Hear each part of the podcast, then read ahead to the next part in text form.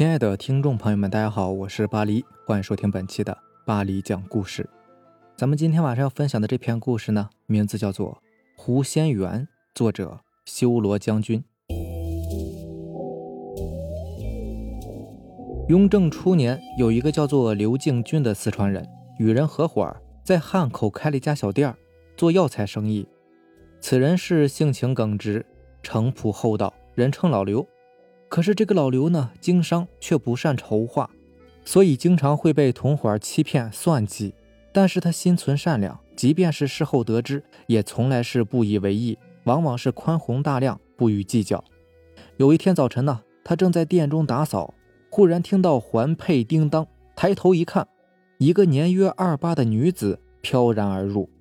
只见她是朱唇皓齿，眉目如画，穿着一件杏黄上衣。一袭拖地翡翠长裙，真的是体态轻盈，婀娜多姿。老刘以为是来了客人，正准备上前招呼，可是这个美女呢，对他却是连看都不看一眼，径直上了店中二楼。这个二楼呢，本来是储藏货物的隔间，平时并无人居住。老刘是非常疑惑，以为是同伙找了一个女子来戏弄他，于是上楼梯准备去问问。结果刚上到二楼，却发现隔间。除了堆的货物之外，并无半个人影啊！正疑惑间呢，忽然听到空中传来一个女子的声音：“您不要有所怀疑，妾下是小字琪，已狐仙得道三百余年，因与您有缘，所以才来这里住下，请您每日以白饭一碗来供奉我，当有回报。”老刘眼见如此，一听这话便无异议，当下承诺下来，中午便以白饭一碗。放置隔间门口，然后毕恭毕敬地弯腰退下。到晚上上二楼取碗，发现碗里的饭已经不见了，碗中还多了几块碎银子。老刘大为惊喜，心中愈加敬畏。第二天呢，便将隔间的货物搬下来另置他处，再将隔间是打扫的一尘不染，如同前日一样，以白饭供奉。到了晚间呢，又得到两块碎银，于是自此以后每日供奉。便习以为常了。过了三个月，几个同伙来他们家提货，准备上隔间的时候，被他制止了，告知他们货物已经被搬到楼下。几人是大为惊讶，都询问他：好好的隔间不用，为什么要搬下来呢？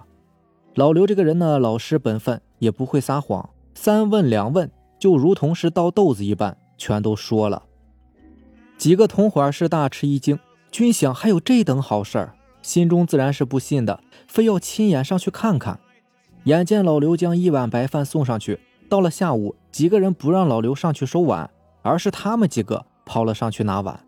结果到隔间门口一看，碗中仍是白饭，并没有什么银两。几人相对大笑道：“想必这个老刘啊是想发财想疯了，于是将碗中的饭呢倒掉了，才下来。等下来之后，给老刘一说，老刘大惊失色道。”你们对大仙怎能如此不敬啊？几个人大笑，愈加觉得这个老刘是得了失心疯了。老刘也不理会他们，自顾自的一边说话一边上楼查看。待他到楼上一看，碗中白光灿灿，仍是和以前一样放着几块银子。几人等老刘将碗拿下来一看，不由目瞪口呆，不知所以，愣了一愣，心中均想。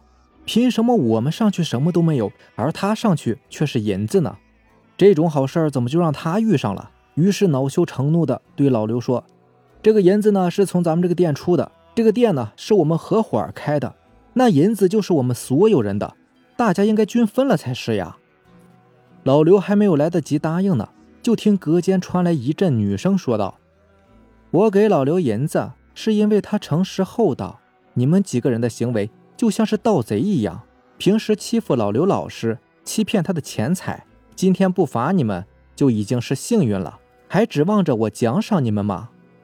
几人一听，恼羞成怒，其中一个叫周四的，更是大叫道：“你是哪来的野狐狸，竟然敢在这儿信口雌黄！”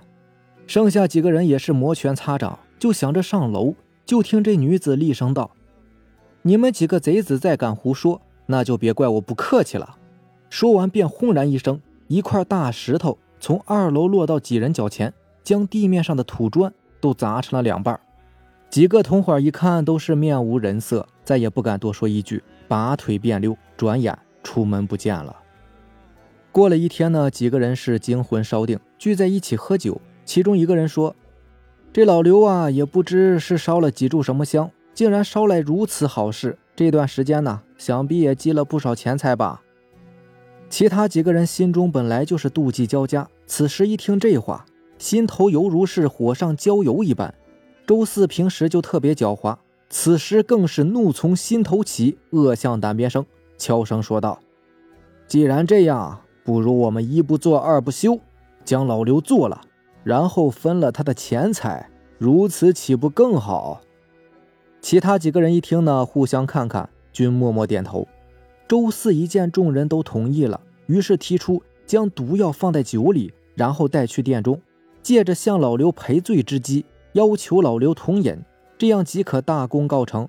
但是几个人呢又忌惮狐仙的厉害，便商量再请一个平素自称法术高明的道士在外相候，一旦有什么意外，便冲进殿内降妖除魔。一切商量妥当之后，几个人备好毒酒，请来道士。径直往小店而去。老刘正在店中，忽见几人进来，忙迎上去。周四一见老刘，便满脸笑容的作了一个揖，说道：“前日得罪了大仙呢，实在是不该。今天呢，我们几个专门登门道歉来了。以前有什么对不住的地方，还请您多多原谅啊。”老刘一听大喜，忙上前扶起几人坐定。周四拿出毒酒，倒了一杯，对老刘说道。我给你敬酒赔不是，你若是肯原谅我们几个呢，便请满饮此杯。从此以后，我们大家呀，仍是好兄弟。老刘本来就是一个心胸宽广之人，一听此言，更无二话，拿来酒便要饮下。周四等人呢，眼看就要大功告成了，每个人都是心中暗喜。正在此时，忽然听到楼上急呼一声：“定！”老刘正想仰着脖子喝酒呢。一听这个“定”字，双手就好像是被铁钳巨手拿住一般，一动也动不了了。周四等人心知阴谋败露，一时大骇，大叫一声：“大师还不进来！”道士就守在门外，听到里面周四大声喊叫，赶紧是披头散发冲了进来，大喝一声：“何方妖孽，敢如此放肆，还不速速现形！”只见这个老道士呢，右手执着宝剑，向空中不停的画符。左手啊，还端着一碗水，一嘴边吸边喷，正忙得不可开交呢。只听楼上是一阵娇笑：“你们这是在演戏吗？我倒要好好看看呢。”话音刚落，道士手中的宝剑突然脱手而去，似乎是有人将宝剑从他手中夺走一般，跳了一丈多高，才哐当一声掉在地上。左手的碗呢，也似乎把持不住了，在地上摔了个粉碎。此时又听楼上笑道。你为何来此？此时，这个道士早就已经被吓得是魂飞魄散了，不由得双膝一软，直挺挺的向着隔间跪了下去。楼上又说：“还不快滚！”道士听了这话，也顾不上周四几个了，用道袍的袖子掩着脸，踉踉跄跄的夺门而出。周四几个人呢，眼见如此，不由得心惊胆战，拔腿便想跟在后面逃跑。忽然听到楼上厉声喝道：“跪！”几人便不由得腿软如面条，扑通一声对着老刘跪了下去。楼上又道：“拜。”几个人立即感觉腰上酥软，似乎是有人在按着自己的头一般，不由自主的向着老刘磕起头来。老刘是惊讶莫名啊，不知所以，便想上前搀扶。楼上喝道：“自己将罪过说出来吧。”几人是不由得涕泪交加呀，对老刘说道。我们也是一时糊涂啊，偶然萌发恶念，想用毒酒把您毒死，再瓜分您的钱财。老刘一听，是心中大为震惊。忽听楼上慢声说道：“既然是毒酒，为何不自己饮用啊？”于是几人纷纷站起，上前抢过毒酒，便要争着饮下。老刘毕竟是善良嘛，眼见几人转眼之间便要横尸于堂上，心中大为不忍。便上前夺过夺酒，泼在地上。只见地面青烟四起，火光星爆。楼上女子大笑着说：“您可真是忠厚长者呀！看在您的面子上，暂且先饶他们一死，让他们长跪三日谢罪。但是你不能再和这些狼子野心的人在一起了，还是回四川吧。而我也是时候该离开了。话音未落，便见女子从隔间门口走出来，原梯而下，穿着、面容和以前看到的一样，嫣然一笑，徐徐出门而去。老刘是瞠目结舌，半天才想起来要上前相谢，追出门外一看，女子已然是踪影全无了。回到店中。周四几个仍跪在地上，无论怎么搀扶，就是起不来。老刘也是无可奈何，收拾了东西便离开汉口，回到四川老家了。而那几个家伙果然是如狐仙所言，足足跪了三天。三天之后呢，早已是头昏眼花，无力站起，最后只好被家人抬走。好了，这就是咱们今天晚上要分享的故事啦。如果喜欢咱们的节目呢，就点个订阅吧。行，那让咱们下期见，拜拜，晚安。